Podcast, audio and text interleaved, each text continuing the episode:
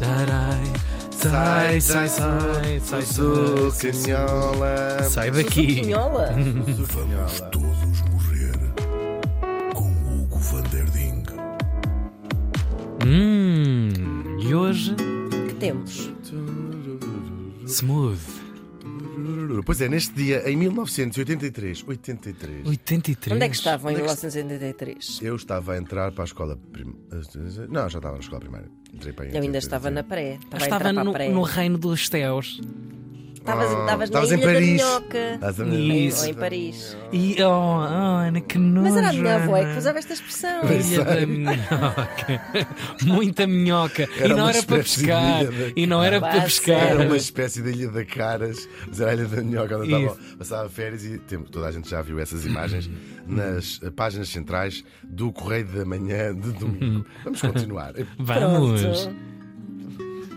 Em 1983, morri em Lisboa aos 90 anos. Tão novinha. Tão Era, novinha. era uma senhora. Sim, muito novinha. Muito nova, muito, muito, muito, nova muito. É mesmo. verdade, falamos de uma grande portuguesa, a escritora portuguesa Maria Lamas, Ah. que lhe caíram os parentes na pro- em si própria. Vamos saber quem era. Ela- Para Lamas! Oh. Do sucesso.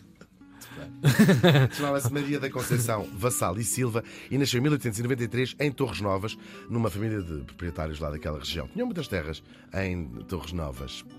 Aliás, foram eles, que- as torres, foram eles que mandaram eh, Ah, reabilitar. é desse Ah, tempo, é desse São tempo. desse Ok, tempo. ok. As torres eram novas. velhas. É, está tudo podre. Ficaram em Torres Vedras, as velhas. Tal e qual. Ela tem umas- algumas ligações engraçadas. O, o irmão mais novo dela eh, vai ser o, é o general Vassal e Silva, foi o último governador da Índia, ou seja, o tipo que se rendeu ao, ao Nehru, aos indianos, e depois o Salazar manda prender cá, era irmão desta Maria Lamas. E depois tem uma prima também, escritora, a Alice Vieira. Muito engraçada, é só uma gracinha, as ligações familiares. Ela casou muito nova, tinha, tinha 17 anos.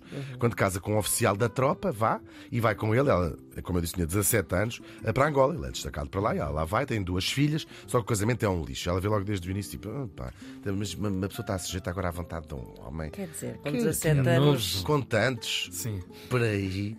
Ah, e a, filha, ainda- a segunda filha é muito bebê, mas muito bebê, quase recém-nascida, pega nas filhas e volta para Lisboa, manda assim o marido às ortigas. Depois chega a Lisboa, ah, estamos no início do século XX, não é? Ah, isto é uma escandaleira, eles eram uma figura. relativamente- não era uma figura pública, mas era no meio social dela, que foi assim uma escandaleira grande, ah, ainda mais porque ela fez questão de pedir o divórcio. Há ali uma um período na Primeira República, antes do Estado Novo, em que as pessoas se podiam divorciar. Ah, e depois aquilo é uma coisa relativamente pública. Ah, ela faz umas acusações enormes ao marido, muito, muito público. Uma mulher fazer aquilo ao marido era uma coisa inaudita, e portanto aquilo foi assim uma, uma grande escandaleira. Lá consegue o divórcio, estamos em 1920. Ah, e também consegue tornar-se, depois tem que calhar a vida, numa das primeiras mulheres jornalistas portuguesas, escreveu numa série de jornais. Ela vai casar outra vez, tem mais uma filha, mas vai se divorciar também e pensar: os homens, afinal, são todos a mesma ela Ah, muito bem. Bem pensado, por acaso. Na verdade, ela não vai ficar nem com a casa nem com o carro, mas vai ficar com o apelido do marido, este Lamas, que ela vai usar para o resto da vida. Depois, no jornal O Século, é convidada para dirigir uma revista que existia na altura, era uma revista importante do, do- do jornal O Século, chamada Modas e Bordados. Ela vai pegar nesta revista, foi uma das mais importantes revistas femininas, ou a mais importante revista feminina, durante ali uma, uma, uma série de Imagina, décadas. imagina o que é que isso diz Sim, mas ela- sobre a- a- o jornalismo. Claro, só que a Maria Lamas vai pegar. Claro. Vai eu pegar sei, na- eu na- sei. na Espera aí assim, que já vos. E ela diz assim: bordas, bordas, mas é aqui.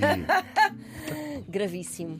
Não bordas aqui o que eu te vou dizer. Claro, claro. Claro, Os olhos dela, os olhos dela, está a adorar, está a adorar isto. claro. Ahm, e vai, claro, vai abordar, a- vai abordar. Abordar. Ah, ah, Vai ah, abordar. Sim. Vai abordando, vai abordar. Sim, sim. Uma coisa de cada Ela pega vez. na modas e bordados e vai abordar Não vai de modas.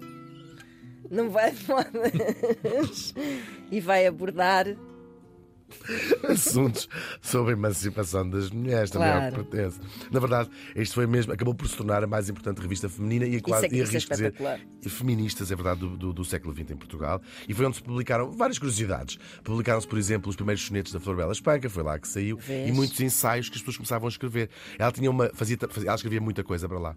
Ah, uma delas, que foi um clássico destes anos, a tia Filomena, que era responsável porquê? pelas respostas do Correio Sentimental, só que isto se tornou Ah, o uau. Correio Sentimental, nós, nós hoje olhamos quase como o Diário de Maria, ah, com uma graça. Só que ah, as mulheres terem voz e terem sítio onde pudessem escrever Claro que sim. a, sua, a sua vida íntima, não necessariamente sexual, mas também ou amorosa, Claro sim. ah, era um escape que não não é? existia. Ou seja, nenhuma mulher tinha um sítio onde pudesse dizer o meu marido põe-me os cordes, ou bate ou whatever, E aí, ou que eh, seja. acho que a revista Maria também teve o seu papel. Claro que teve, sim, e, sim, E ainda sim, terá, sim, sim. pronto, hoje em dia há mais informação, mas. eh, Claro, mas é o muito importante, nós às vezes rimos um bocadinho destas histórias. Claro, claro. Mas isto é um, um sítio, um- um- quase um, um porto seguro, onde as mulheres iam escrever à tia Filomena: Tia Filomena, tenho aqui uma coisa que gostava de lhe perguntar. Faz-se o que com isto? Entretanto, Para. exatamente. Ih, Lara.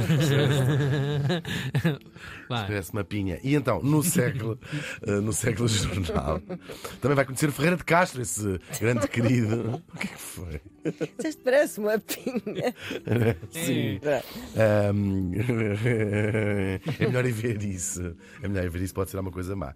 Bom, ela vai conhecer o Ferreira de Castro, é um escritor, não é? E vão ter uma amizade colorida. Ficou uma série de cartas. Ah, é aqueles namoros modernos, só que é engraçado por ter sido na- nos anos 20 e 30. Ahm, depois ela também vai pertencer e dirigir várias organizações feministas. Ah, faz uma exposição no século, tudo muito inovador. Ahm, aqui, a expor o trabalho intelectual feminino. Já se começava a fazer algumas coisas, pouco, ahm, sobre ah, as lutas feministas, iam muito no direito de reclamar o direito de voto, as melhores condições de maternidade ou de vida, melhores, sa- enfim, estas, estas coisas do início do feminismo.